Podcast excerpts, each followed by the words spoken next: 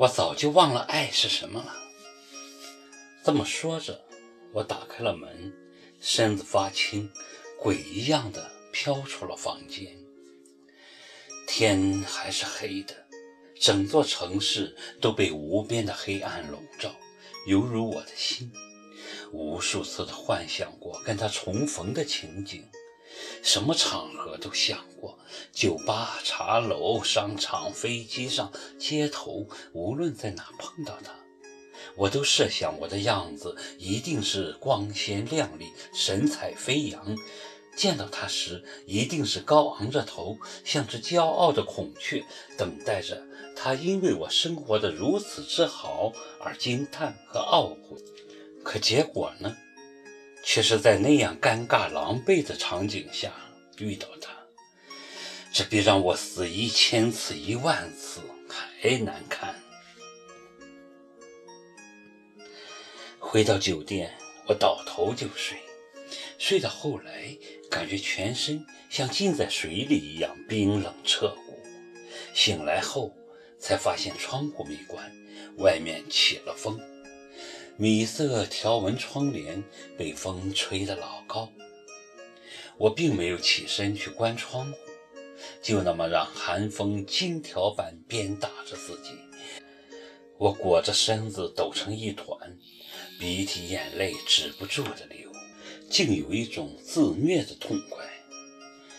睡到快中午的时候，我睡不下去了，饥饿的胃搅得我要抽搐了。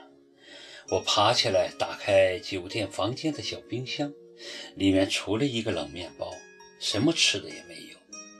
拿出那个冷面包，我也没去热，就着一杯冷开水凑合的一顿午餐。我一边吃一边在想：很好，就这样过下去，我就不信我死不掉。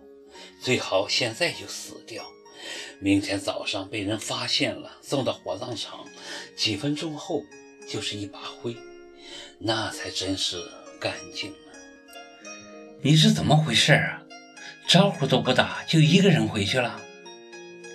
刚吃完午饭，阿庆就给我打电话，责备我昨晚不辞而别。他们现在正在演艺中心签合同。我拿着电话直发愣。刚吃下的冷面包让我的胃抽搐得更厉害了。还有，你的电话怎么在一个男人手里？你昨晚就是跟他在一起吗？阿庆连珠炮似的追问，全然不顾我在电话这边痛苦不堪，心乱如麻。他要你去拿手机。阿庆又说：“那男人是谁？”他说是你朋友。怎么没听你说过你上海还有朋友呢？别说了，求你啊！我哽咽的说不出话，搞不清是胃痛还是心痛。考儿，我是真的担心你，你别怪我多嘴。阿庆叹口气，继续喋喋不休。我知道你的心里一直有人。可你看看这两年，你过的是什么日子？人不人，鬼不鬼的。我不知道你是不是为了这个男人，但我提醒你，能放下的就放下，不要把自己整得太苦了。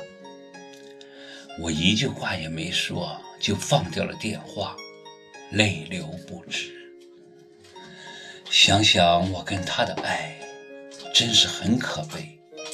我完全是凭着感觉在爱，和他分开到现在，从不去找他，无论是写信、打电话，还是发 email，都没有尝试过。我只是守着自己的心等他。我从不敢换掉家里的电话，就是怕有一天他会找不到我。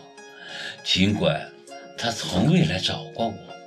其实他在长沙有个工作室，只要他愿意，他可以制造很多机会跟我不期而遇。可是他没有，跟我一样按兵不动。但我爱着他，见不到他，只能平心去触摸。我能感觉到他一直在注视我，虽然这两年他在我的生活里消失得干干净净，就像从未出现过一样，可我相信恋人间是有心灵感应的，哪怕是看不到彼此，仍可以感觉到对方的目光穿越时空的距离包围着自己，所以我从不怀疑他的爱。如果有一天这爱不存在了，我想我的生命也就灯尽油枯了。